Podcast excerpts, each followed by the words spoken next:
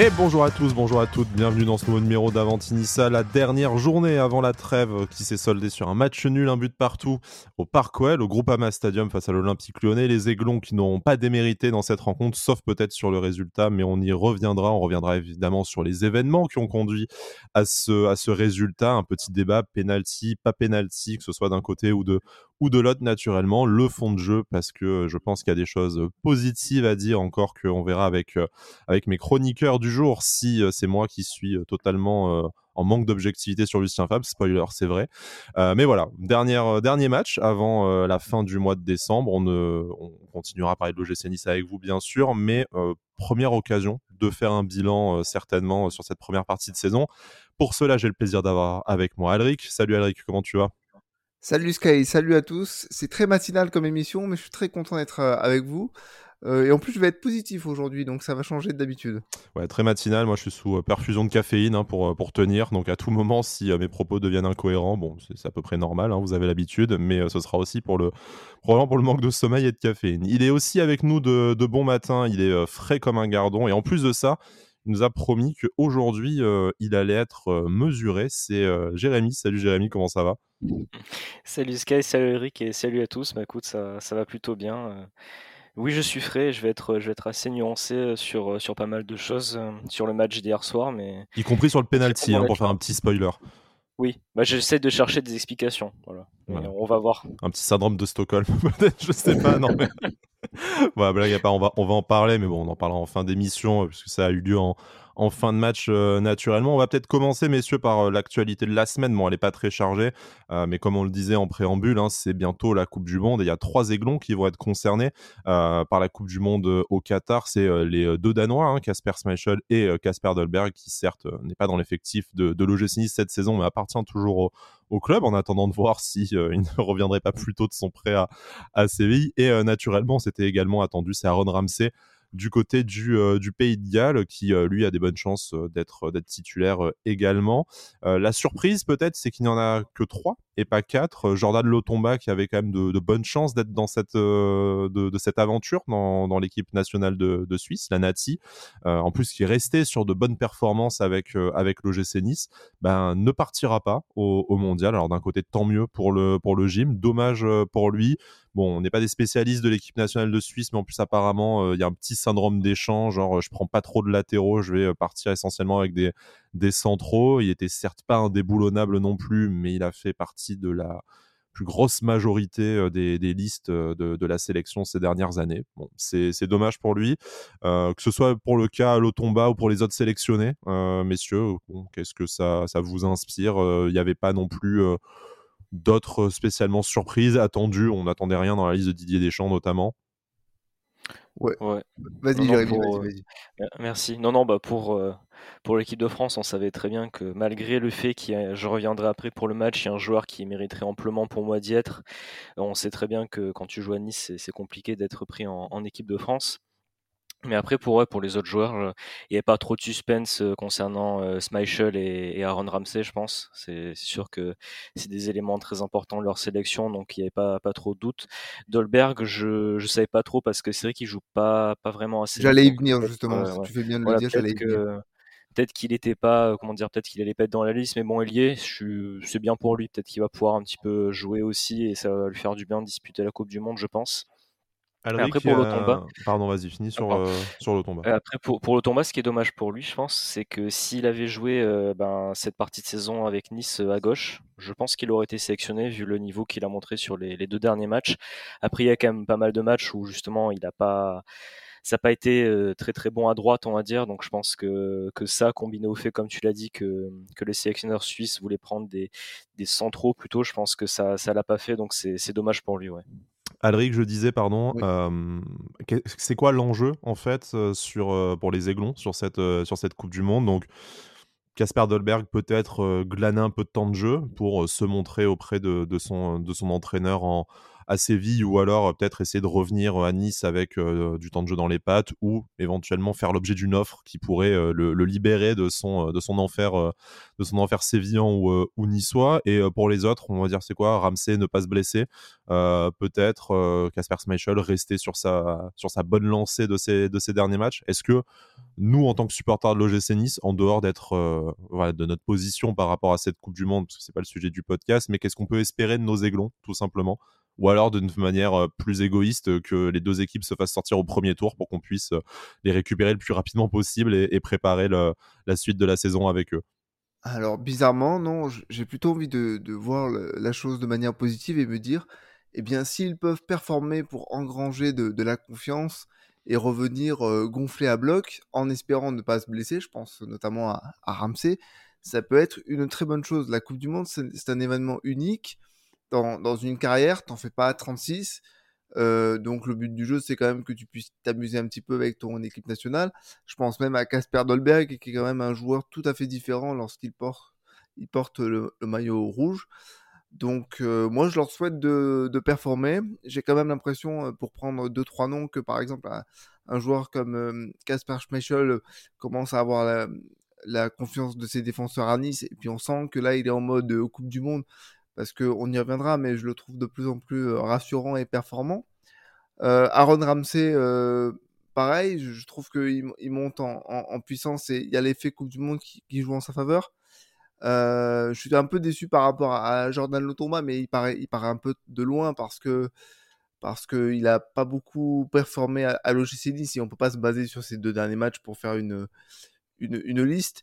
Et après, concernant euh, Jean-Claire Todibo, ça fera pas forcément plaisir aux, supporters de Nice, mais à partir du moment où tu n'as jamais été appelé en, en sélection, mmh. euh, ce serait un peu pas, presque illogique d'être appelé pour une si grosse compétition dans un groupe que tu ne connais pas et dans lequel tu n'as pas pu t'intégrer un peu avant. Donc aujourd'hui, pas vraiment de, de, surprise. Moi, je leur souhaite de, de performer, de pas se blesser et de revenir gonfler à bloc parce que le, vrai projet, euh, ça reste l'OGC Nice pour ceux qui sont sous contrat. Et il y a une belle, une belle deuxième partie de saison à faire.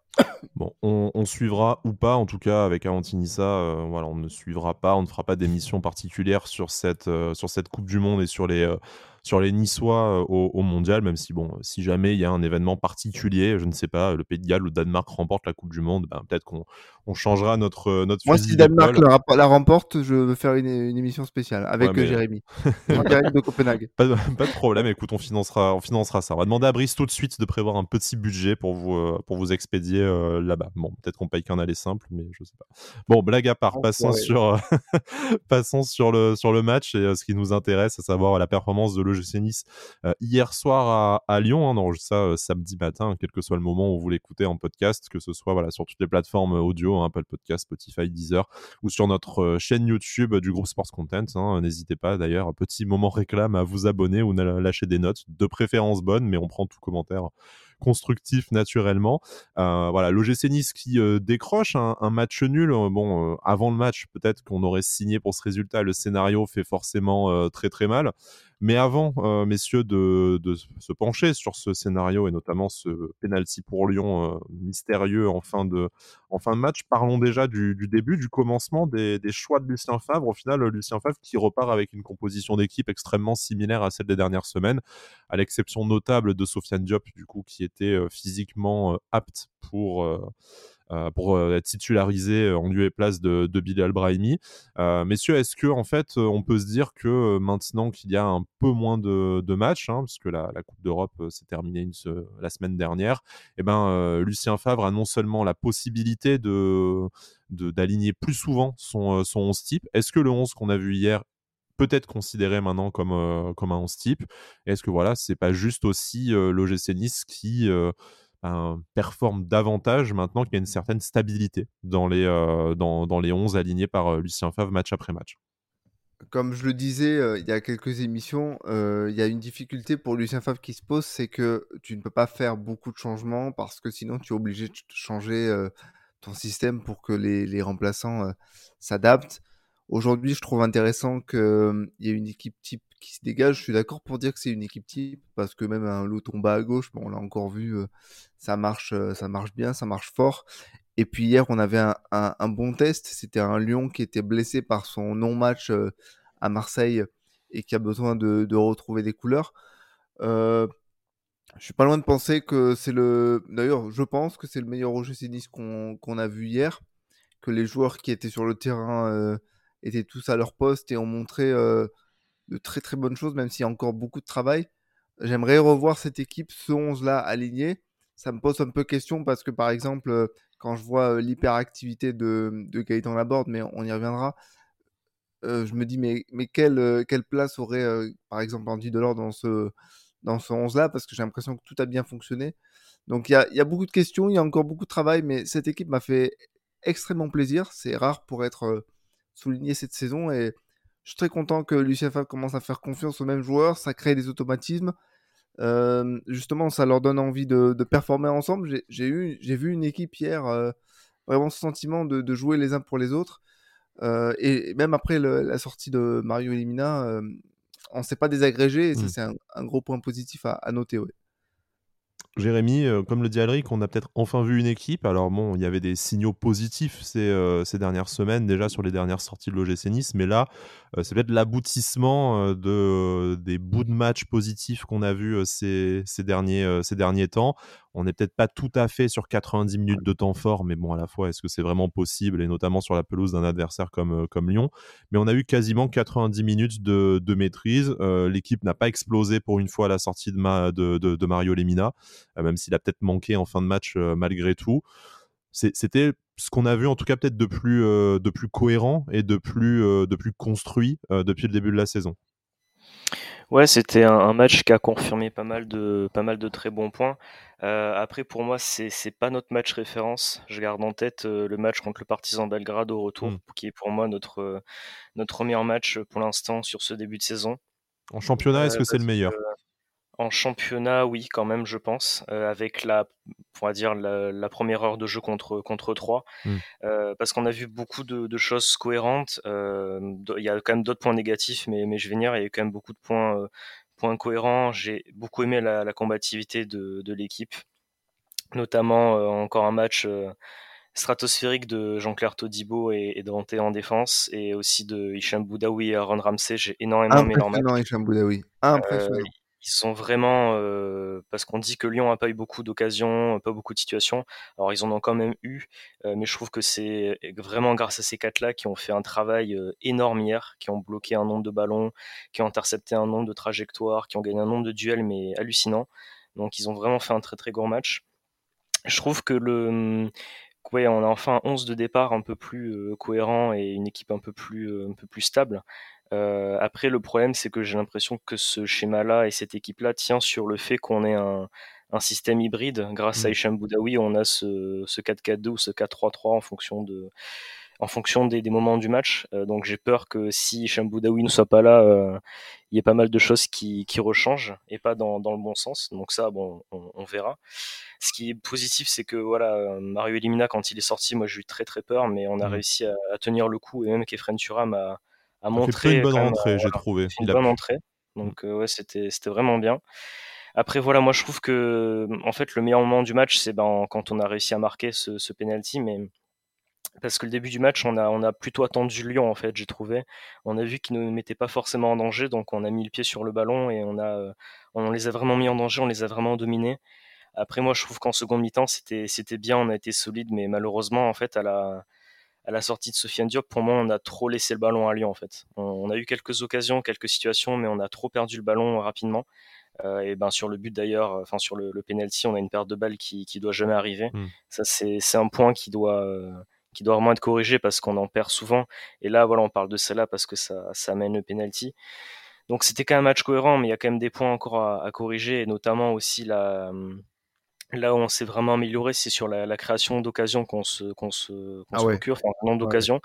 Par contre, euh, dans la conversion des occasions, c'est, c'est pas possible de, Bah, je, vous propose de, je, vous propose de commencer par ça, parce que je pense que c'est quand même la clé du, du match, au-delà de la décision arbitrale dont on débattra en fin de match pour le penalty pour Lyon, mais c'est quand même clairement le manque de conversion d'occasion. Le, le, but d'Issois, d'ailleurs, comme tu l'as dit, hein, a lieu sur penalty, toujours pas de, enfin toujours aussi peu de buts euh, tout court déjà et de, de, buts dans le jeu de, de surcroît. Euh, alors l'idée c'est pas non plus de voilà de, de nommer euh, des, des coupables. Hein. la vérité c'est que collectivement on se procure de plus en plus d'occasions et de plus en plus d'occasions dangereuses en plus. Hein. Je pense qu'on pense tous à 3-4 occasions où, où, on doit la mettre, la mettre au fond. La plus grosse, évidemment, c'est ce face-à-face euh, géré, on ne sait pas ni très bien pourquoi, ni très bien comment par, euh, par Gaëtan Laborde. Gaëtan ah, Laborde. c'est pas celle-là la plus grosse. Alors, très bien. Bah, Alric, je t'en prie, euh, d'un point de vue général, et puis pour toi, la plus grosse occasion, c'est du coup, bah, l'OGC a de plus en plus d'occasions, mais n'arrive pas à les convertir. Est-ce que c'est un déficit euh, individuel euh, de qualité technique, de confiance, comme on pourrait le dire pour Gaëtan Laborde? Est-ce que, ben, après, tu nous donneras ton avis sur la plus grosse occasion, est-ce que ça a d'autres euh, sources? Est-ce que c'est un manque de chance, même si, bon, ça, la chance, ça repose sur pas grand-chose dont on peut discuter? Euh, tu parles de. Est-ce qu'on parle bien de l'action de Gaëtan Laborde où il a à peu près 15 mètres d'avance sur Oui, exactement. on parle de celle-là qui a hanté euh, la nuit de tous les Niçois, euh, là, entre vendredi et samedi. Dans un premier temps, je pense dans sa tête qu'il a un doute sur le fait qu'il est hors jeu ou pas. Donc il joue le coup, mais je suis pas sûr qu'il le joue à fond. Ensuite, il faut pas oublier que Gaëtan Laborde, il fait un énorme match dans l'activité, dans la mmh. récupération, dans, les, dans les jeux, dans le jeu d'au but, dans les duels il est euh, omniprésent. On, s'échangeait des messages euh, pendant le match avec, euh, avec Jérémy, notamment sur, sur, WhatsApp, et on se disait, mais le nombre de ballons qu'il récupère de la tête, c'est impressionnant. Je me demande s'il a perdu un hier soir. donc, je peux pas lui en vouloir par rapport à ça. Pour moi, c'est pas ça le plus immanquable. Le plus immanquable, pour moi, c'est l'action de Sofiane Diop sur la passe d'Aaron Ramsey, où il est ah. absolument tout seul et où elle part au, au troisième poteau de les corner. Trois points directement. Non, mais même pas parce qu'elle est même pas, elle est même pas dans entre les poteaux. Elle, part complètement, euh, complètement à côté des, poteaux, quoi. Donc, euh, donc même au rugby, ça aurait pas, ça aurait pas compté. Et je pense que là, cette action-là, on le voit à la, à la tête de, de Sofiane Diop. Il se dit, mais comment j'ai pu rater ça? Et je trouve que ça, c'est une grosse occasion. Après, il y a la, la, grosse occasion de Nicolas Pepe qui ressemble un peu au but qu'avait marqué euh, Dolberg euh, face à Brest l'an dernier, je ne sais pas si vous vous souvenez, à l'extérieur. C'est cette frappe euh, qui peut terminer petit filet, qui est a priori touchée par Lopez, mais qui n'a pas corner. voilà, il y a deux trois occasions comme ça, mais je pense que celle de, Diop en première mi-temps, qui vient mmh. après le, le, après le but de Pepe, je crois. elle peut tuer le match et, on n'en parle plus. Surtout que une chose à noter, c'est que la première frappe cadrée de Lyon, c'est à la 75e minute, donc c'est euh, donc on n'a pas été en danger euh, par rapport à, la possession de Lyon et tout ça.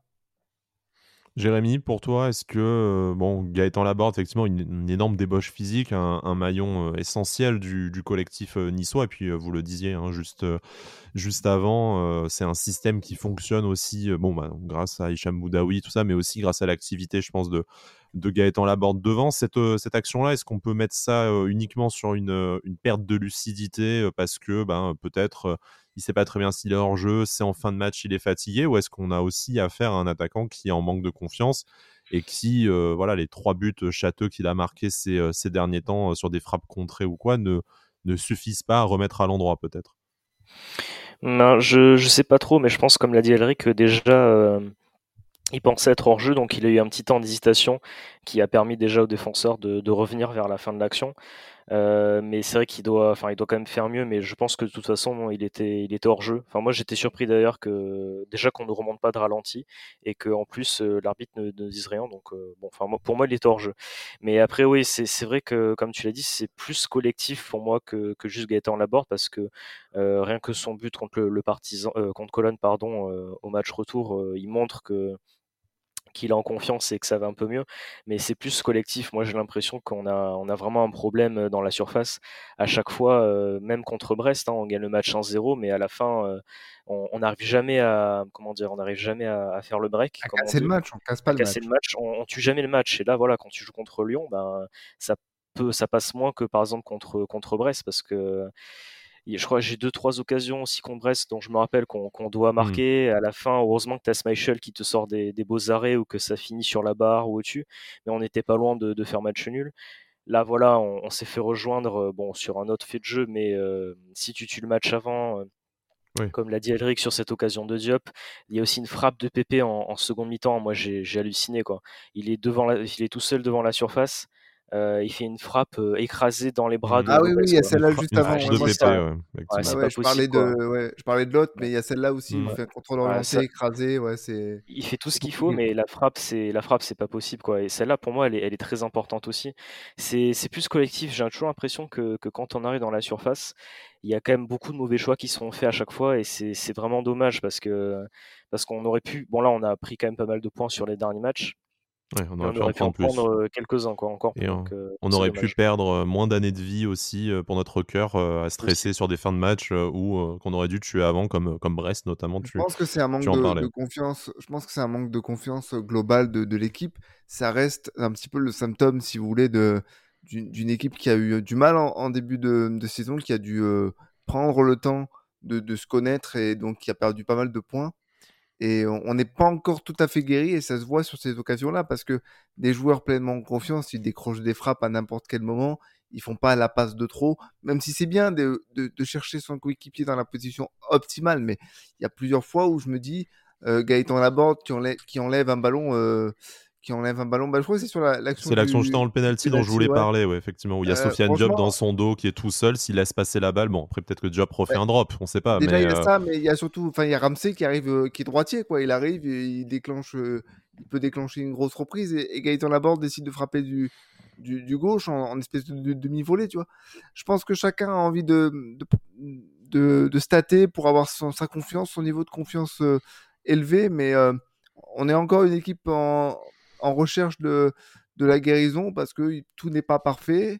Mais après, c'est difficile de dire qu'on n'a pas fait un bon. Non, non, c'est juste que le fait est qu'on est toujours. Euh, bon, peut-être qu'en en attendant les, les matchs qui, qui, vont suivre, mais on était 19e attaque, on remarque un but par, euh, un seul but dans le match. Le scénario en fin de match nous fait en plus râler de, ce score alors qu'on a eu les opportunités pour le, pour le tuer avant. Il y a aussi cette occasion en fin de match de, euh, de Ross Barclay hein, qui pousse le ballon un peu loin. Après, euh, je vous avoue qu'à la télé, on voit pas très bien si euh, son contrôle aussi est, trop, est raté ou si le défenseur couvre bien, mais pareil, oui, il déclenche pas la frappe en première, en première intention, même si bon, après il y avait toujours un gardien dans les cages, mais, mais voilà. En tout cas, la preuve est que on a beaucoup d'occasions à, regretter, mais c'est parce qu'on s'en est procuré beaucoup. Donc ça, c'est dans la lignée des dernières semaines hein, et de tout ce qu'on a, ce qu'on a vu. Donc on peut se dire chouette, on progresse, on progresse là-dessus. Bah, justement, parlons de ça. L'OGC Nice progresse, selon vous, tout, tout simplement? Est-ce qu'on peut dire qu'il y a eu du mieux, notamment, partons depuis la dernière trêve internationale et ce, premier match face au Parc des Princes? Il y a eu voilà tous ces, euh, tous ces matchs après en Coupe d'Europe. Mais est-ce que vous avez l'impression que depuis le dernier bilan qu'on a fait après le match face à, euh, Angers, eh ben, on peut dire aujourd'hui que le GC Nice a progressé et affiche un meilleur visage indépendamment des, points hein, et de cette série d'invincibilité qui se, poursuit, indépendamment des points, est-ce que le GC Nice a progressé dans le jeu est-ce que vous trouvez qu'on a affaire à une meilleure équipe aujourd'hui? Vas-y, Jamy. Merci. Ouais, ouais, tout à fait. il y a eu beaucoup, beaucoup de mieux dans le jeu ou même dans, dans le comportement, surtout des, des joueurs. Il y a juste eu un petit moment où on a eu un doute après les matchs contre Slovako, CR et Nantes, justement, où mmh. ça a été, où ça a été quand même encore une fois compliqué dans, dans le jeu, dans les attitudes. Mais, mais là, sur les autres matchs, quand même, on a eu un, vraiment un un, renouveau, on va dire, et c'est pour ça que je parle de, ce match contre le Partizan euh, comme un, match référence, parce que c'est à partir de ce match-là où on a vraiment vu beaucoup de mieux pour moi, euh, dans l'attitude, dans la création d'occasions, euh, dans, l'envie de, gagner les matchs, vraiment une volonté commune pour, pour l'équipe de jouer ensemble. ça s'est traduit aussi quand même par, par des points, parce que je crois qu'à un moment donné, après le, avant les matchs, enfin, il y avait au Nantes, on avait, je crois, 11 points. Là, on en a quand même 20, donc on a réussi quand même à, à prendre quand même quelques points qui, on n'est pas, on n'a pas rattrapé les équipes européennes, mais au moins on s'est remis, en fait, on est entre le bon wagon et le mauvais wagon. Quoi. Là, on a fermé la porte du mauvais wagon, on est en train d'ouvrir la porte du bon wagon pour moi. Donc, euh, à quelques minutes près hier soir, on, on pouvait même être dans le bon wagon. Hein, du coup, c'est ça, on était proche d'ouvrir la porte là. Donc, euh, donc ouais, c'est quand même bien. Il faut pas, euh, bon, je vais paraphraser Jean-Pierre River, mais il faut pas oublier d'où l'on vient de ce début de saison, quoi, parce que c'était c'était très très compliqué et à un moment donné, on s'est même dit qu'on allait jouer le maintien.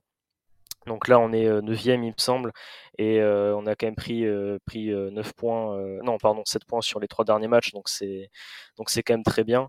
Plus une qualification européenne au milieu, hein, quand même, qui, qui, prend des forces mentales et, physiques.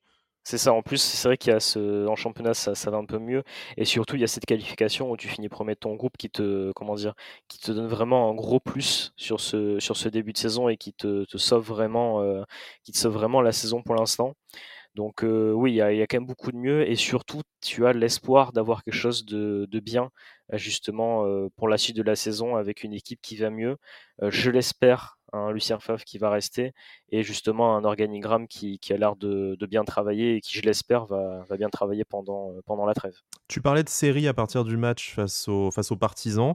petit point statistique, ou en tout cas coïncidence, je ne crois pas depuis, ce, match, le, le, 27, le 27 octobre, en fait, Hicham Boudaoui est titulaire à tous les matchs. Donc voilà, coïncidence. Hicham Boudaoui est un gris-gris en fait. Voilà. Et, le seul, et figurez-vous que le seul match qui ne joue pas dans la phase de groupe de, de Conférence le seul match où il n'est pas titulaire, c'est la défaite à domicile face à, face à Slovako. Voilà. Bon. Après, on, y verra une coïncidence ou, un signe, mais bon, à quel point Hicham Boudaoui, un peu comme, Mario Lemina, Jean-Claire Todibo, voilà, fait partie des, selon moi en tout cas, je pense sans trop m'avancer selon, nous, hein, parce qu'on commence à se, connaître, messieurs, nos avis sur, sur le gym depuis le début de saison ben, est vraiment indispensable à la performance du, gym. voilà. Alric, est-ce que, même question hein, qu'à Jérémy, ça va nous, orienter petit à petit vers euh, le débat sur l'avenir de, Lucien Favre, même si on va peut-être parler euh, encore avant du, du, du penalty euh, accordé pardon, face à, Lyon. Mais aujourd'hui, c'est difficile de dire que, ce n'est pas mieux. C'est encore largement perfectible. Il y a beaucoup de travail, comme l'a dit, Lucien Favre.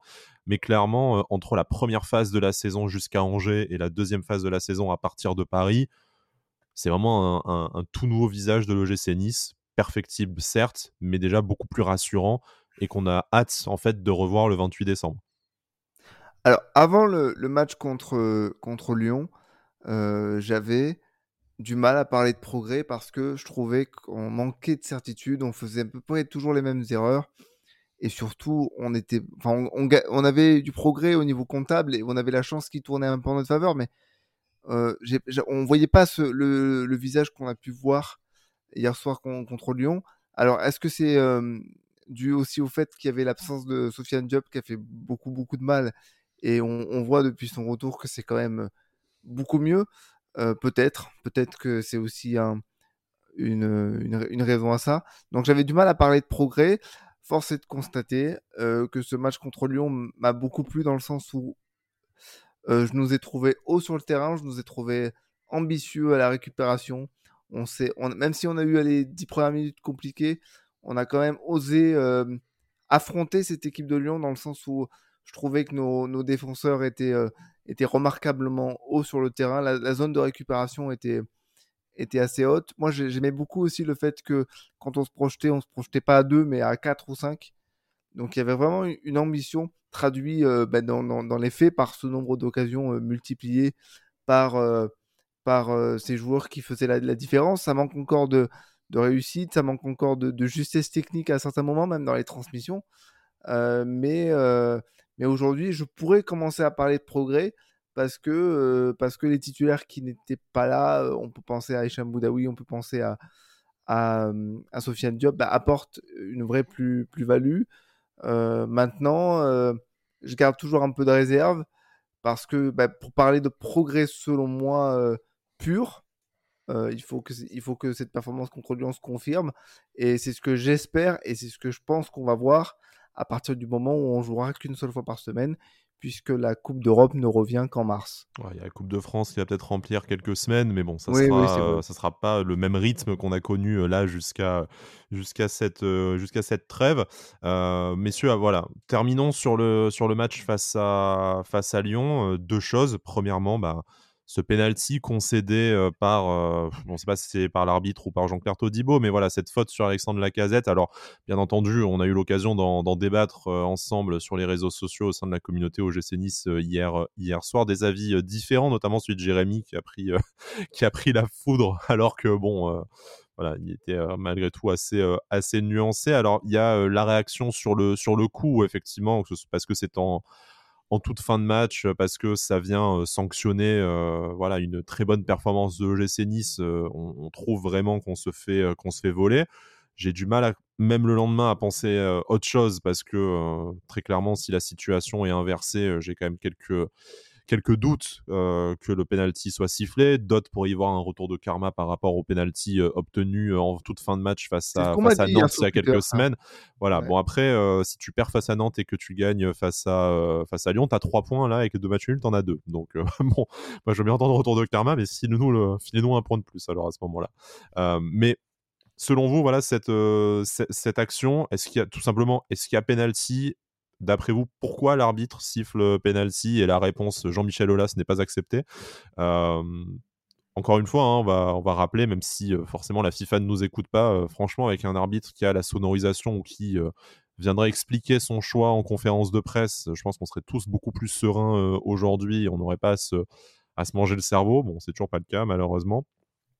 Messieurs, qu'est-ce que ça vous inspire, du coup, cette action en fin de match? Je vais me permettre de commencer parce que comme ça, Jérémy pourra nuancer peut-être mes propos. Mais dans un premier temps, je voudrais euh, dire quelque chose qui m'a beaucoup plu dans, ce match. Euh, et c'est à mettre au, crédit de l'arbitre, avant de le défoncer, je l'encense un petit peu. C'est que euh, il a laissé beaucoup jouer, il a permis un match relativement vivant. Et, pour ma part, j'ai beaucoup aimé. C'est ce que ça fait partie des petits ingrédients qui m'ont qui fait dire ce match est plaisant. Mmh. C'est qu'on s'arrêtait pas au moindre contact le football reste un, sport de contact et un peu de, un peu de, de, comment dire, de, je sais pas comment on dit, un peu de force, un peu de mmh. contact, un peu de rigueur. Euh, c'est un rugosité peut-être, je sais plus comment on dit. Bref, c'est important. Mettez pas surtout les gars, c'est vraiment euh, laissez-moi nager dans la merde. On te tape, on te tape sur la main pendant que tu es en train de te noyer, il y a pas trop. Euh, non non, mais c'est c'est important de, de, noter ça. l'arbitre a laissé jouer, l'arbitre a laissé ce match être vivant et ça l'a rendu plaisant en plus parce que deux équipes étaient d'un de, niveau très correct et, voilà. Maintenant sur le sur le penalty, bah, la colère elle descend petit à petit parce que parce qu'on peut pas faire autrement. Hein. Je peux pas revenir sur le sur le match, mais clairement hier soir j'ai eu beaucoup de mal à, l'accepter et quand je revois les images, je comprends toujours pas ce que l'arbitre considère comme étant faute d'autant plus que on peut se dire que dans le feu de l'action, il peut se tromper.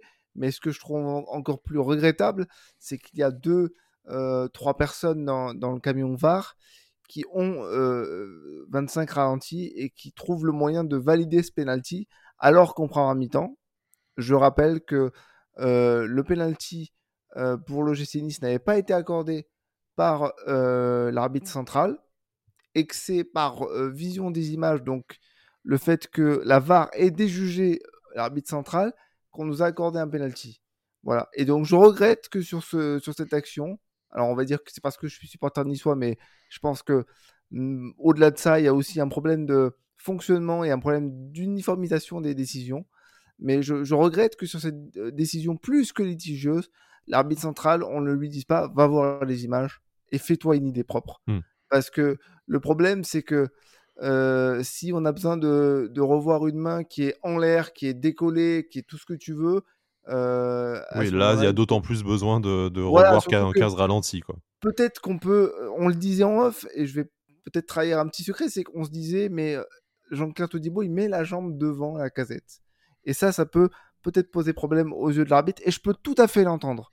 Mais à ce moment-là, il faut qu'il revoie l'image il faut qu'il revoie l'action et surtout, eh bien, ça m'enlèvera pas de l'idée que euh, il faut que les arbitres justifient leur décision quand elles sont aussi litigieuses. Je demande les, pas. Les, les explique même plutôt que les, plutôt que les justifie, parce que bon, l'idée c'est pas non plus de les mettre devant un peloton d'exécution, mais. Non, bien sûr.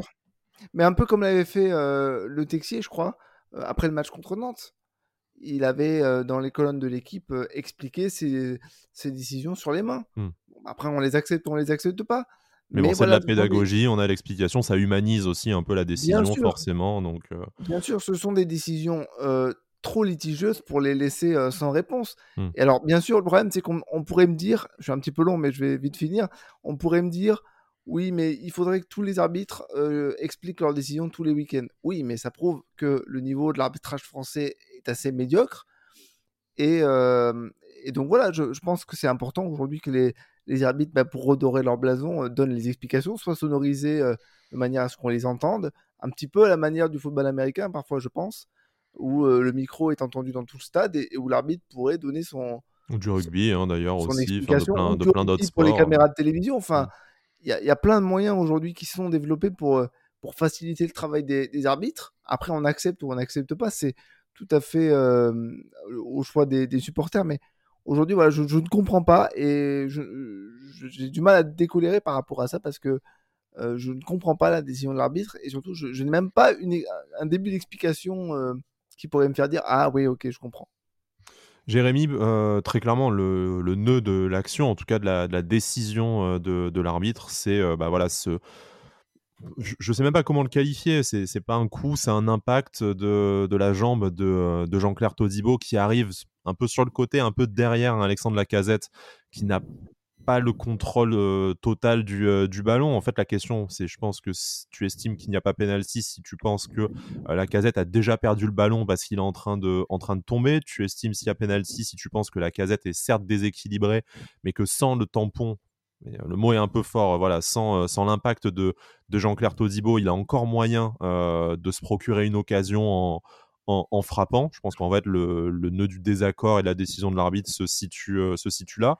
Euh, moi, de mon côté, je, voilà, je, suis persuadé que je trouve, comme Alric, en fait, que du moment que tu ne vas pas voir le ralenti, euh, c'est une décision qui me semble très rapidement prise pour une, pour une situation qui est extrêmement litigieuse, ce qui fait que j'ai du mal à l'accepter. Maintenant, d'un autre côté, si j'essaie de me mettre à la place de l'arbitre, Jean-Claire Todibo ne joue pas le ballon, en tout cas il le joue après euh, avoir joué le, corps d'Alexandre Lacazette. Il arrive pas en face de lui, mais un peu, un peu derrière. Est-ce qu'en fait c'est ça Tu penses qu'il euh, le met en, faute automatiquement? C'est pas le ballon, pas dans le sens, euh, pas dans le sens du jeu. Du coup, c'est penalty automatiquement? C'est ça. En fait, alors je suis d'accord sur le fait que pour moi, il n'y a pas, pour moi, il a pas penalty et c'est très très généreux pour Lyon. Après, en fait, justement, ce que j'ai essayé de dire hier soir, c'est que j'essaie de comprendre pourquoi l'arbitre a sifflé euh, penalty, parce que ben, s'il siffle penalty, c'est qu'il y a une raison, et peut-être que même il a fait une erreur, et euh, c'est pour ça que lui, l'arbitre euh, en lui-même, je lui en veux pas forcément. C'est parce qu'en fait, je pense que dans le, le feu de l'action, quand ça allait vite, moi derrière la télé, je me suis dit à tous les coups, il va siffler penalty au vu du contact, parce que mmh. j'ai vu l'action de loin et vu comment ça s'était passé, j'ai dit à tous les coups, il va siffler penalty. Donc quand il a sifflé penalty, j'ai dit bon bah ok. En revoyant les ralentis, c'est vrai que je me suis dit bon c'est quand même super sévère. Euh, et pour moi, il n'y a pas faute. Mais en fait, le problème, c'est, et je pense que c'est ça l'explication, c'est que tu as euh, Jean-Claire Todibo qui met euh, la, comment dire, qui touche la casette, qui touche la cuisse de la casette avant d'aller mmh. toucher le ballon. Donc du coup, je pense que l'arbitre a estimé que du coup, il avait peut-être empêché la casette de se relever ou de continuer son action. Je vois peut-être ça. Après, moi, ce qui, par contre, m'a vraiment dérangé, et vous l'avez dit, c'est que je comprends pas, en fait, l'utilisation de la VAR dans notre championnat. C'est que tu des fois des actions, c'est un peu au petit bonheur la chance. Alors nous, on va dire à l'arbitre comme notre penalty, ah ben va voir, euh, va voir, il y a main, donc fais-toi ton avis. Par contre là, en fait, on a l'impression que la VAR est même pas utilisée. Et à chaque fois, les commentateurs. Bah, la VAR a validé la euh, décision de l'arbitre central, c'est ça le problème. C'est que si la VAR. tu vois, c'est super rapide en fait. Et ah on dirait qu'ils prennent même pas le temps. Alors, et c'est ça que je comprends pas. Et à chaque fois, ils disent oui, mais en fait, ils interviennent et, euh, comment dire, ils vont contrer la décision de l'arbitre que s'il y a erreur manifeste de l'arbitre. Ouais, sachant que pour le penalty pour Nice, je vois pas où est-ce qu'il peut y avoir une, une erreur manifeste. La main, elle était pas collée au corps. Ah bah il a touché Il y a erreur manifeste pour le penalty parce que l'arbitre ne siffle pas penalty. C'est ça, oui. Ah oui. Mais en fait, pour moi, c'est trop compliqué pour moi. Hein. Je suis un supporter de foot. Là, vous m'entendez trop. Hein, mais en fait, pour moi, le, souci, c'est que tu dis erreur manifeste. Pour moi, c'est très subjectif, en fait, ça. Si c'est une petite erreur, ça va. Mais euh, si c'est manifeste, attention. C'est quoi que tu appelles une erreur manifeste, en fait? Et à chaque fois, c'est le même problème. Et c'est pour ça que moi, hier soir, à un moment donné, je dis, bon, bah, je vais arrêter d'en de, parler, parce qu'en fait, euh, je comprends pas trop euh, le c'est quoi qui est l'erreur manifeste? Et après ces actions là le problème c'est qu'on les voit dans tous les matchs et pas qu'avec nous parce qu'on est euh, juste en point stats on est la deuxième équipe qui a le plus de pénalty en Ligue 1 Bien sûr, Lyon, on, a eu, Lyon et, hein. voilà Lyon est avant dernier hein, dans les pénalties donc je pense pas que ce soit un complot ou quoi hein. s'il y avait un complot euh, on n'aurait pas eu le penalty à retirer euh, hier mmh. mais en fait je comprends pas l'arbitrage dans le en France pourquoi des fois il y a des actions que tu as prends le temps de vérifier et d'autres non en fait et c'est assez euh, voilà nous là on a râlé et on a dit ah il y a pas penalty et je pense je suis d'accord sur le fait qu'il n'y a pas penalty mais il faut voir que toutes ces actions là c'est dans tous les matchs en Ligue 1 en fait de, ce que j'ai vu cette année et il faut vraiment clarifier cette utilisation de, de l'avare surtout Ouais, je suis assez d'accord avec ça. On, on refera, on refera pas la, on refera pas la décision de l'arbitre malheureusement, mais euh, Alric, du coup, pardon, hein, pour, euh, pour terminer sur, cette, sur cette histoire. Problème d'uniformisation des mmh. décisions c'est à quel moment tu, tu, dis à ton arbitre, bon, bah, va voir, et à quel moment tu ne lui dis pas. Je veux dire, la main de, je crois que c'est Tayafico, mais la mmh. main de Tayafico, elle est, elle est hyper évidente. Il a le bras en l'air, il contre le ballon. Bon, bah, ok. Alors, oui, c'est à bout portant. Ok, mais bon, tu mets pas ta main en l'air, quoi. C'est, c'est un principe. Et puis, euh, sur l'action de Toufdibo, il y a peut-être un contact, mais ça me semble trop, pas assez évident pour. Euh, pour, euh, pour ne pas dire à l'arbitre, va au moins voir les images. Voilà, c'est bizarre. Bon, on refera pas malheureusement l'arbitrage français, en tout cas pas tout de suite, et encore une fois, hein, avec un peu de sonorisation ou, euh, ou d'explication ou de pédagogie, hein, même disons, euh, je pense que ça se passerait, ça se passerait mieux. En tout cas, on n'a peut-être pas eu besoin de faire un quart d'heure d'émission, là-dessus. messieurs, je vous propose de clôturer, bah, pas encore l'émission, mais au moins cette, page de ce, de ce Lyon-Nice par bah, voilà, un sujet de votre, de choix. Hein. Je pense qu'on a un peu rapidement tout évoqué dans, cette, dans, dans, notre analyse de la rencontre, mais est-ce qu'il y a un point sur lequel vous aimeriez insister? Bon, Alric, je pense que je sais déjà ce que, ce que tu vas choisir, donc je propose de passer la, passer la main à Jérémy d'abord. Bah, je voulais parler du, du sujet d'Elric, mais je vais lui laisser parce que je sais que ça lui fera plaisir. mais moi, je voulais revenir sur, euh, sur notre charnière centrale, euh, Jean-Claire Todibo Dante. Euh, qui quand même depuis l'année dernière, quand les deux sont à leur top niveau, c'est un niveau, euh, enfin c'est du très très haut niveau. Et hier soir, ils l'ont ils l'ont encore montré. Le match de Todibo est euh, incroyable quand même. Hein. et même franchement celui de Dante aussi, mmh. mais c'est vrai que Todibo on le voit plus parce qu'il il se paye même le luxe d'apporter offensivement. Donc c'est quand même un, joueur qui est ben, un peu sous côté, je trouve. Mais bon, nous on en profite, de, son talent et de son envie. Mais c'est vrai qu'ils tous les deux ils ont un, niveau et une complémentarité qui est quand même très très bonne. Et je pense aussi que sur les derniers matchs, le, fait que, les deux soient, à ce niveau-là, ça nous aide énormément. Parce qu'on a quand même encaissé beaucoup moins de buts. Donc je voulais quand même revenir sur, sur la prestation de, ces deux, de ces deux joueurs-là hier, parce qu'ils font quand même des, matchs de, très haut niveau. Et même, on parle souvent de Jean-Claire Todibo, mais, mais, Dante a quand même fait encore un match très très bon. Son sauvetage aussi sur Moussa Dembélé est quand même... Mmh. il est allé se sacrifier. Voilà, il il est allé se sacrifier. Euh, donc euh, il a joué tous les matchs quasiment cette année à part un euh, sur suspension et il tient le coup il tient le coup à, je, je, tiens à le rappeler alors qu'il a eu les croisés il y a deux ans et qu'il a 39 ans quand même, donc il faut rappeler son, son niveau. Donc non, voilà encore un, encore un très très grand match de ces deux joueurs-là. Bon, j'ai cité aussi Boudaoui et Ramsey tout à l'heure, mais, mais un très grand match de cette charnière centrale-là et j'espère que, que, ça va continuer. Alric, alors roulement de tambour, tu souhaites parler de? Non, alors je vais vous troller un petit peu. Non, mais euh, je vais vous troller un petit peu. Mais euh, non, mais moi je, je trouve que que que Kaspar Schmeichel, je vais le placer. Hein. Mais c'était pas de lui dont je voulais parler, mais je vais je vais le placer quand même. Euh, je trouve que Kaspar Schmeichel, il est de plus en plus rassurant. Il y a deux actions qui m'ont beaucoup plu. Il n'a pas eu grand chose à faire, hein, faut le dire, parce que notre défense était impériale. après, il y a deux trois sorties qu'il fallait faire il les a faites sur des centres lyonnais. Et c'est là où je me suis dit, ok, bah, le, garçon est en mode euh, Coupe du Monde. Ça y est, il se passera, il se passera rien ce soir. Il prendra pas de but de casquette. Et j'ai eu raison parce que mmh, mmh. sur la seule action où il doit prendre un but de casquette, il le prend pas. Alors c'est certes, c'est comme on disait en off, c'est pas un chat. Hein. Ah oui, non, non. sur le la, terre a tremblé au moment où il a atterri. Ah ouais, ouais. je, me suis dit, je me suis dit, il va encore se faire défoncer alors qu'il est vraiment pour rien. non, donc non. je suis très content de, de, le voir. En plus, il y a une gestuelle, il y a une communication avec ses défenseurs qui est, qui est de plus en plus agréable à voir. Moi, j'ai vu Todibo, Dante aller lui taper dans les mains, le prendre un peu dans les bras pour lui dire c'est bon, c'est c'est du gros match, donc ce n'est que de bonne augure pour la suite, surtout parce que il y, a des, il y a des chances que le, Marc fasse une, une, belle Coupe du Monde, mais c'était pas lui dont je voulais parler. Je vais aller un peu plus vite.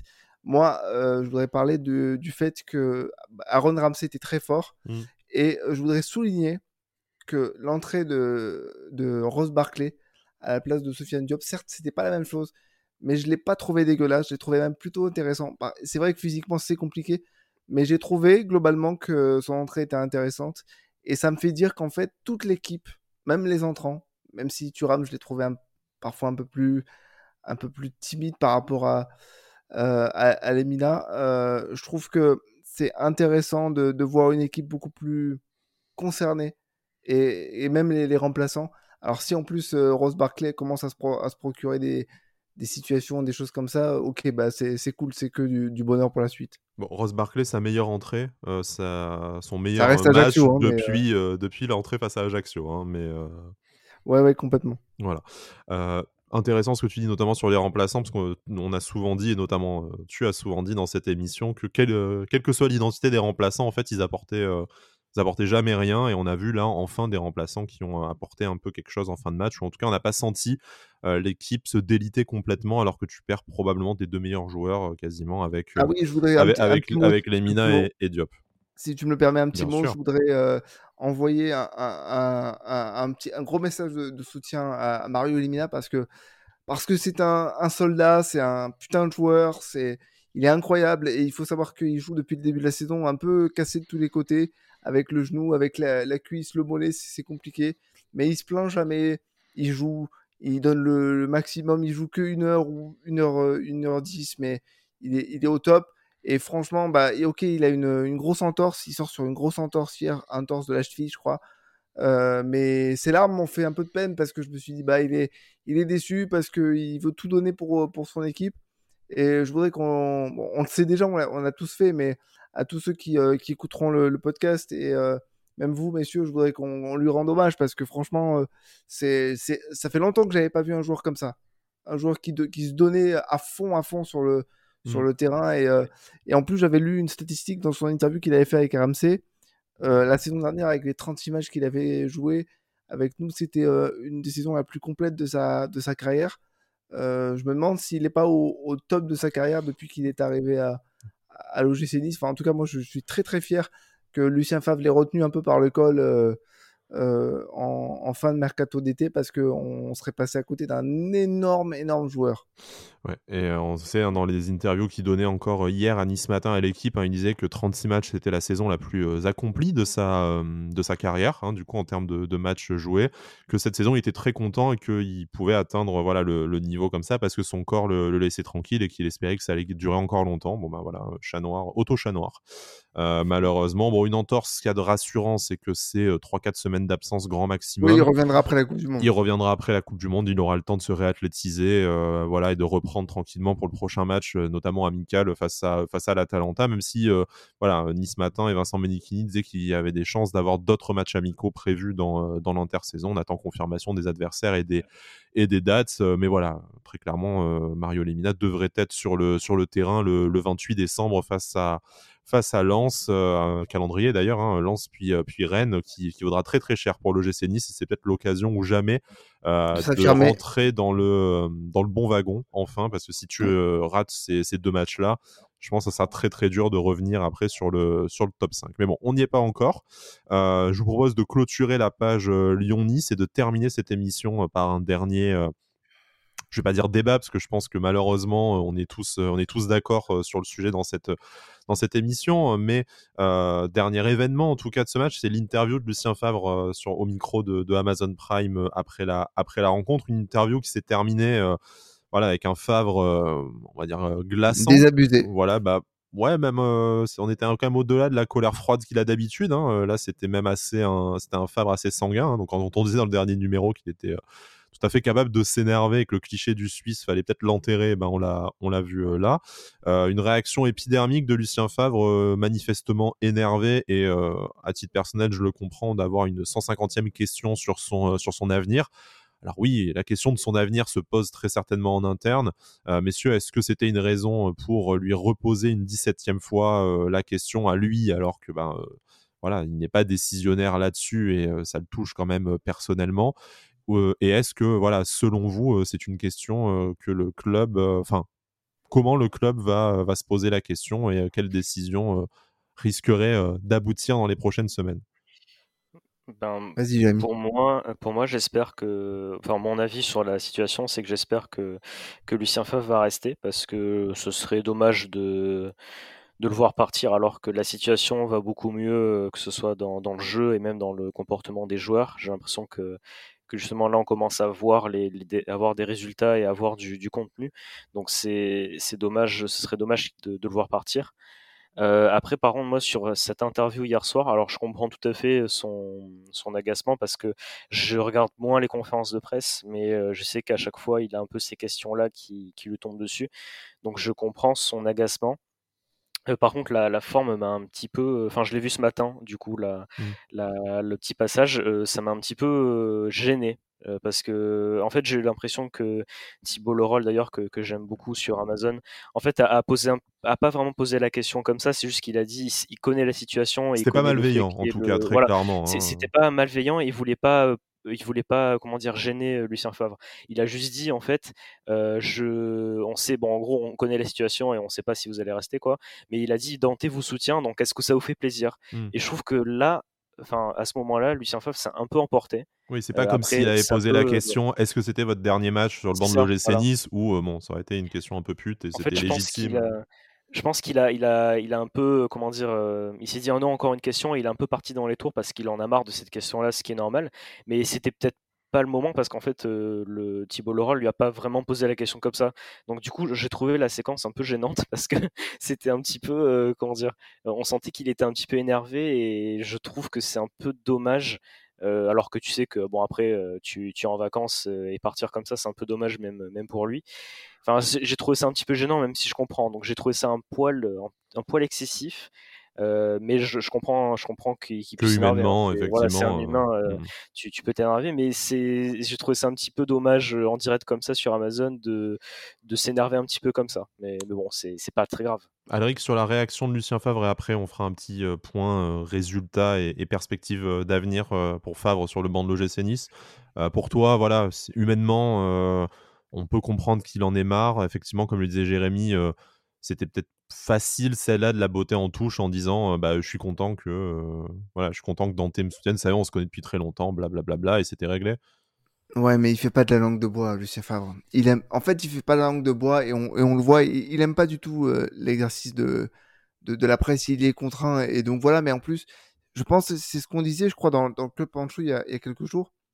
Je pense qu'il trouve les questions des journalistes pas dignes d'intérêt et donc forcément, quand c'est la 25e fois qu'on lui pose la même question, ça le gave. Mais surtout, ce que j'aimerais retenir, alors c'est peut-être moi qui me fais une illusion, corrigez-moi si je me trompe, mais je trouve qu'il y a un peu de malhonnêteté de la part de, Thibault Leroll, que je connais un petit peu, mais pas, suffisamment pour pouvoir dire si c'est le cas ou pas. Mais je trouve qu'il y a un tout petit peu de malhonnêteté dans, le fait où il dit oui, on a discuté avec Dante et il a dévié sur la, sur la question de votre avenir. C'est pas exactement ça. J'ai plutôt l'impression que Dante a posé la question un peu, pardon, que Thibault Leroy a posé la question un peu directement à Dante, qui a répondu à la question, et donc il s'est servi de la réponse de Dante pour dire à Lucien Favre, euh, votre joueur vous soutient parce qu'on en a un petit peu discuté avec lui, machin, qu'est-ce que vous en pensez? Et le problème, c'est que c'est pas le sujet du soir, c'est pas le sujet du match.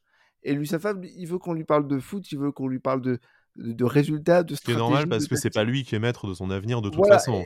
Exactement. Et donc au bout d'un moment, quand il dit il y a des choses à corriger, il nous manque des choses, il nous manque des joueurs, et qu'on lui dit et vous, votre avenir Eh bien, moi, comme c'est la 25e fois que tu me poses la question, ça me gave, je pose, je pose le micro et je m'en vais. Et le problème, c'est que ce type de réaction, on le voit tellement peu en Ligue 1 que tout de suite, ça choque. Parce qu'on a l'habitude d'avoir des joueurs au discours hyper lisse, d'avoir des, des, des, des, coachs au discours hyper lisse. Enfin, j'ai vu après, tout de suite derrière, l'interview de, de, Laurent Blanc presque on lui dit Vous savez, vous avez fait un, match de merde hein, contre Marseille. Et il disait Oui, oui, oui, oui, d'accord, hum, je suis d'accord avec vous.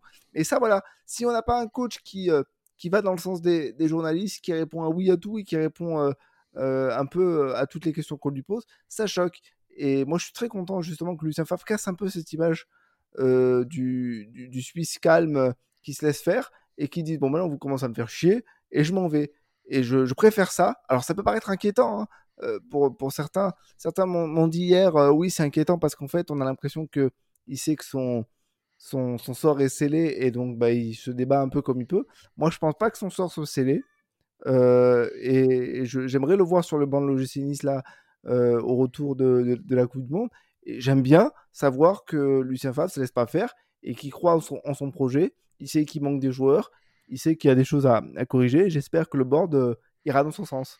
Ouais, moi je trouve pas ça. Enfin, je préfère une réaction euh, franche comme, euh, comme celle-là, surtout qu'en plus, euh, bon, c'est un moment peut-être un peu cringe et, gênant, hein, comme, le, comme le disait Jérémy, mais bon, il n'y a pas d'énormes sorties de colère, il n'y a pas d'insultes, enfin, des conférences de presse plus, plus véhémentes, on en a. On, en a connu, c'est juste que bon, il fait très bien comprendre que la question ne l'intéresse pas et que du coup, bah, si c'est pour parler de ça, il préfère rentrer au vestiaire et il le fait, il le fait en toute politesse après, après tout. Mais parce qu'en plus, il les insulte pas. Hein. Non, non, bah, il, dit, il dit rien. Hein. Il dit ouais, non, euh, je vous ai déjà répété 15, hein. je vous ai répété 15 fois euh, la réponse. Bon, bah salut. Et puis euh, il pose le micro et il s'en va, tu vois, avec une tape amicale dans le dos. Enfin, voilà, c'est pas. mais, mais bon, Bref, on, ne va pas non plus faire d'analyse de communication et, médias. Brice aurait été intéressant pour, pour ça. On lui posera la question. on lui demandera de, s'il veut bien de s'exprimer publiquement sur son compte Twitter. Mais en plus de financer un, un, aller simple pour, Copenhague. Attends, c'est si le Danemark gagne la Coupe du Monde. Hein. Tu t'y vois déjà dans ton week-end à Copenhague, mais bon, c'est pas, on n'y est pas, on n'y est pas encore. blague à part, pour parler vraiment, donc, on espère effectivement tous les trois que Lucien Favre va va rester, mais je vais essayer de au-delà de notre sentiment personnel et de notre attachement personnel à, Lucien Favre, que je sais tous nos auditeurs ne, partagent pas nécessairement, et, mais c'est leur droit. Et puis c'est intéressant d'en débattre du moment qu'on ne verse pas dans les caricatures de vieux séniles ou je ne sais pas, je ne sais pas quoi d'autre qu'on a pu voir. T'as marqué ça hein? Oui, ben comment dire, c'est non seulement je trouve que c'est pas très constructif et en plus on parle pas de n'importe quel euh, de n'importe quel entraîneur. Enfin, on parle de on parle de Lucien Favre, euh, c'est pas enfin bref, non, moi je trouve que c'est un manque de respect difficilement euh, oubliable, pardonnable, mais c'est pas grave, ça n'engage que moi. Restons du point de vue comptable, un huitième de finale en, en Europa Conference League, 20 points en championnat, 5 victoires, 5 nuls, 5 défaites pour l'instant une neuvième place, euh, puisqu'on enregistre avant le match de, aujourd'hui 17h qui oppose Lens et Clermont, que Clermont euh, pourrait euh, nous rechipper la neuvième place en cas de victoire à, Bollard, certes improbable, mais, voilà, en tout cas, une première partie de tableau. bien sûr, on espérait mieux au moment du retour de, Lucien Favre. On attendait beaucoup moins bien lors de la dernière trêve internationale. On reste également sur 7 ben, matchs sans défaite, notamment depuis l'arrivée officielle de, de Florent Ghisolfi. Est-ce que pour vous, c'est le bon moment? Alors, au-delà de notre attachement, est-ce que c'est justifiable même de, se séparer d'un entraîneur qui te qualifie en Coupe d'Europe en étant premier du groupe et qui reste sur une série d'invincibilité intéressante? Moi, je pense pas. Je pense que s'il a réussi à remettre l'équipe sur les bons rails, c'est qu'il a trouvé peut-être qu'une formule, il a trouvé peut-être un discours. Il est aujourd'hui suppléé par un directeur sportif et un directeur général qui, euh, qui sont là. Le directeur sportif euh, Florent Ghisolfi, euh, dont Mario Elimina disait que il était présent dans, dans, le vestiaire, à l'extérieur, à domicile. Donc il apporte quelque chose. Aujourd'hui, ce qui est intéressant, c'est que Lucifer être entouré. Et en étant entouré, il arrive à, faire du, du, bon travail. Après, je reprendrai les mots de Mario Elimina, c'est on n'a pas eu beaucoup de temps pour bosser tactiquement, pour, pour mettre vraiment en, en, place tout ce que le coach voulait, parce qu'on jouait tous les trois jours, parce qu'on on ne pouvait pas euh, se permettre de prendre le temps de travailler. Ça va être le cas à partir de, du retour de la Coupe du Monde et jusqu'en en mars, euh, retour de la Coupe euh, d'Europe, même si entre-temps il, y, a la Coupe de France. Je pense qu'aujourd'hui, on a vu que Lucien Favre pouvait trouver une formule cohérente, mettre tous ses joueurs au, bon poste, que les, choses commençaient à se voir, même si dans le jeu, il y a beaucoup de choses à, corriger encore. Dans l'intention, c'est beaucoup, beaucoup mieux. Et en plus, voilà, on a une qualification en huitième de d'Europa Conference League. Ça fait longtemps, et la, dernière personne qui avait réussi cet exploit en Coupe d'Europe, c'était encore Lucien Favre avec cette qualification en 16e, je crois, mmh d'Europa League. Donc non, aujourd'hui, ce serait cruel, je pense, de ne pas garder Lucien Favre après, ce que je peux comprendre, parce que j'essaie de voir un petit peu le, les deux côtés. Si je me fais l'avocat du diable, je pense que les sorties dans la presse de Lucien Favre vont peut-être agacer le board. on sait que Ineos veut une image un peu lisse, veut une image propre. peut-être que les, différentes sorties, que ce soit des critiques presque directes à sa direction parce que Mercato est pas bon, parce qu'on laisse pas assez de temps, tout ça, ça, peut agacer le board. mais clairement, si aujourd'hui, parce que j'avais lu que les décideurs chercher quelqu'un de, jeune euh, pour une nouvelle vision. Enfin, clairement, sans dénigrer euh, Julien Stéphane qui a fait du très bon travail, hein, mais euh, quitte à choisir, je préfère garder Lucien Favre au moins jusqu'à la fin de la saison. S'il devait s'en aller l'année prochaine, bon bah ok. Mais par rapport au discours de Lucien Favre qui croit dur comme fer à son projet et notamment qui martèle que c'est dans deux ans, donc en fin de saison prochaine, qu'on sera apte eh bien, euh, Monsieur Fab, pour l'instant, vous avez réussi presque à me prouver que vous, étiez capable de redresser l'équipe. Donc, euh, allez-y, je vous fais confiance. Jérémy, euh, voilà, il y, a ce profil idéalement de jeune entraîneur français et dynamique qui a été cité par, par Nice Matin. Donc on peut penser à Julien Stéphan, Régis Lebris, un Frank Hayes. Enfin voilà, il y en a, y en a plein hein, qui peuvent venir, venir en tête comme ça. bon, a priori, ces entraîneurs seront peut-être pas disponibles là pendant le, pendant le mercato, enfin avant le mercato d'hiver. Est-ce que comme Julien Stéphane peut-être, hein, parce que ouais, Julien Stéphane peut-être effectivement, mais bon, tu auras du mal à justifier de, de le prendre lui, euh, de le débaucher chez l'avant-dernier de, de Ligue 1. Mais euh, bref, hein, on n'est pas en train de dire qu'on vise spécialement Julien Stéphane en plus, mais euh, tout simplement, la, la, question que j'ai envie de poser, Jérémy, c'est aujourd'hui, certes, les choses pourraient mieux se passer, que ce soit en interne ou sur le, sur le terrain, mais là, tu es enfin dans une dynamique positive, tu as enfin le temps euh, de travailler, tout simplement, à moins que tu, aies, que tu arrives à convaincre euh, un entraîneur d'une stature internationale, au hasard Thomas, euh, Thomas Tuchel, qui ne viendra pas, hein, mais bon, imaginons tu arrives à convaincre un entraîneur qui apporte immédiatement une grosse plus-value par rapport à Lucien Favre et par rapport au standing de l'OGC Nice. le profil du jeune entraîneur français qui ne correspond pas du tout à un Thomas Tuchel, est-ce que ça aurait pas plus de sens au final de se dire ben, quitte à ce que tu n'aies pas envie de continuer avec Lucien Favre, et ben dans ce cas-là, tu le fais, euh, tu le fais la saison, euh, tu le prépares pour la saison suivante, et petit à petit, tu prépares ton mercato, bah, par exemple avec un Franck euh, que tu débaucherais de lance à l'issue de la saison. on sait qu'a priori, il doit bien connaître. bien connaître Florent Ghisolfi, Régis Lebris à Lorient éventuellement aussi parce que notre direction y est passée. Enfin, voilà. Qu'est-ce que c'est ton feeling? Est-ce que c'est vraiment le moment maintenant?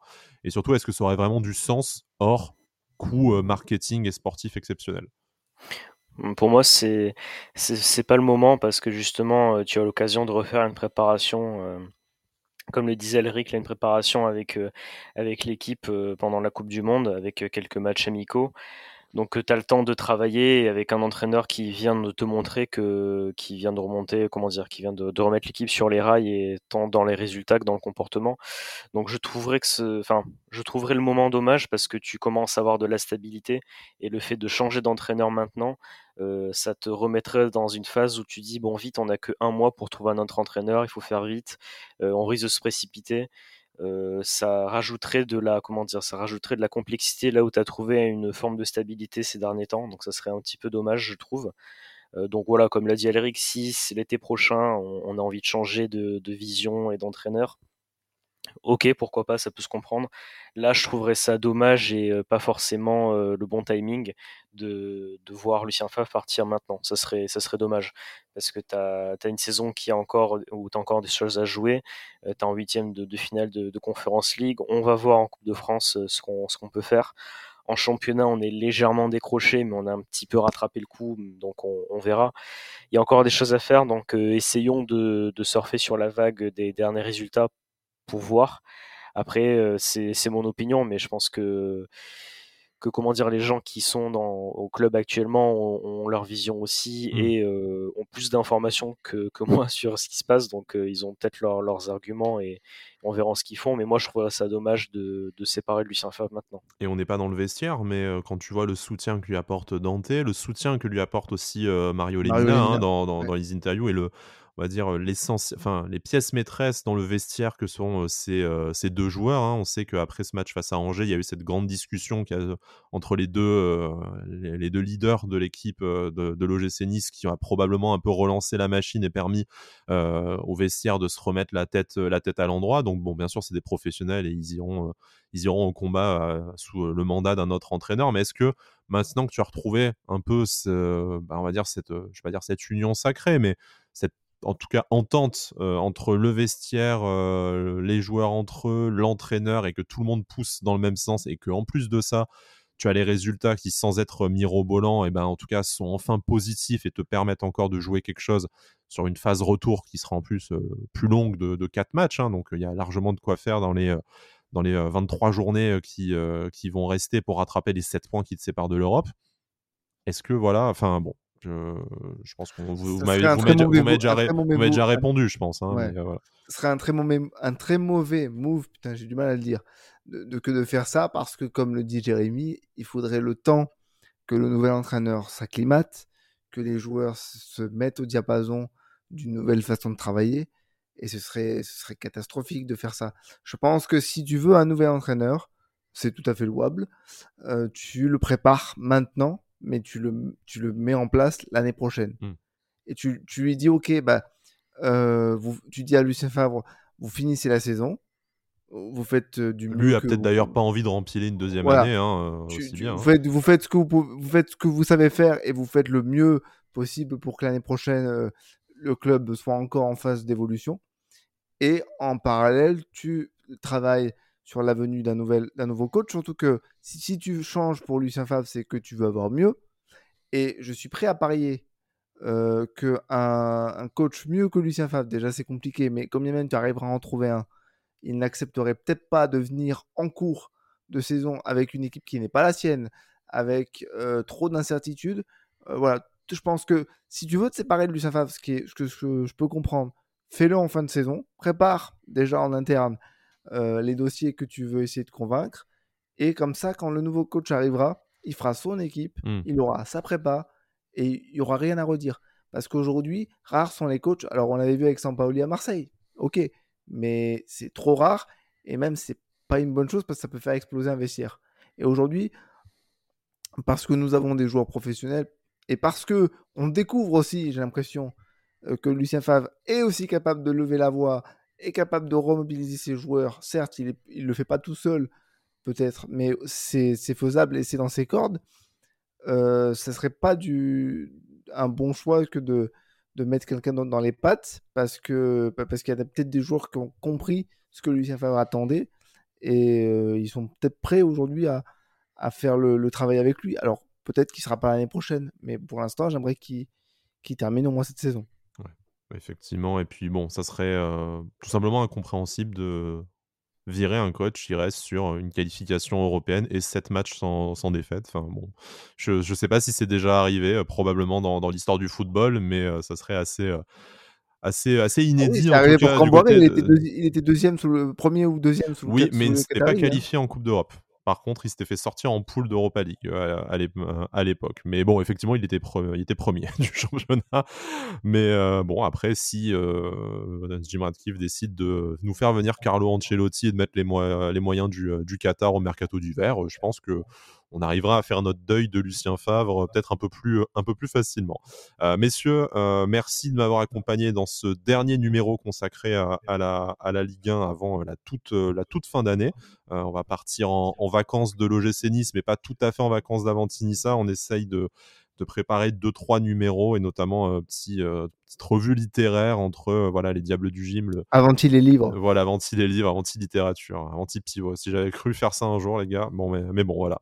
le bouquin de Mario Cordisco, Les Diables du Gym sur les Belges passés à, à l'OGC Nice. le livre de Fabrice Boquet. Hein, L'important, c'est les trois points que vous avez peut-être déjà lu.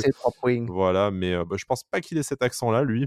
Mais bon, on pourrait faire des podcasts accents. Bon, on aurait des problèmes, mais c'est une, idée à creuser. mais voilà on va essayer de faire ça courant du mois de, du mois de novembre. Et après, on verra si actualité particulière il y a naturellement. Sinon, on reprendra après naturellement le cours de nos émissions. Vous connaissez le, rythme, comment, nous, comment nous écouter. voilà. Bon, pas mal, de, pas mal de choses à dire encore d'ici la fin de l'année. On va aussi un peu préparer les, les éventuels changements qu'on pourrait avoir, mettre en place en 2023, faire un peu plus tourner le micro aussi. Ça sera un peu plus facile de s'organiser sans des matchs tous les, tous les trois jours. Mais voilà. En attendant, vous nous retrouvez de toute façon sur nos comptes Twitter respectifs. Et puis, bon, bah, très très vite, retour du gym. En tout cas, on a déjà hâte. Moi, j'ai déjà hâte. Et d'ici là, Issa Nissa. Issa Nissa. Issa Nissa.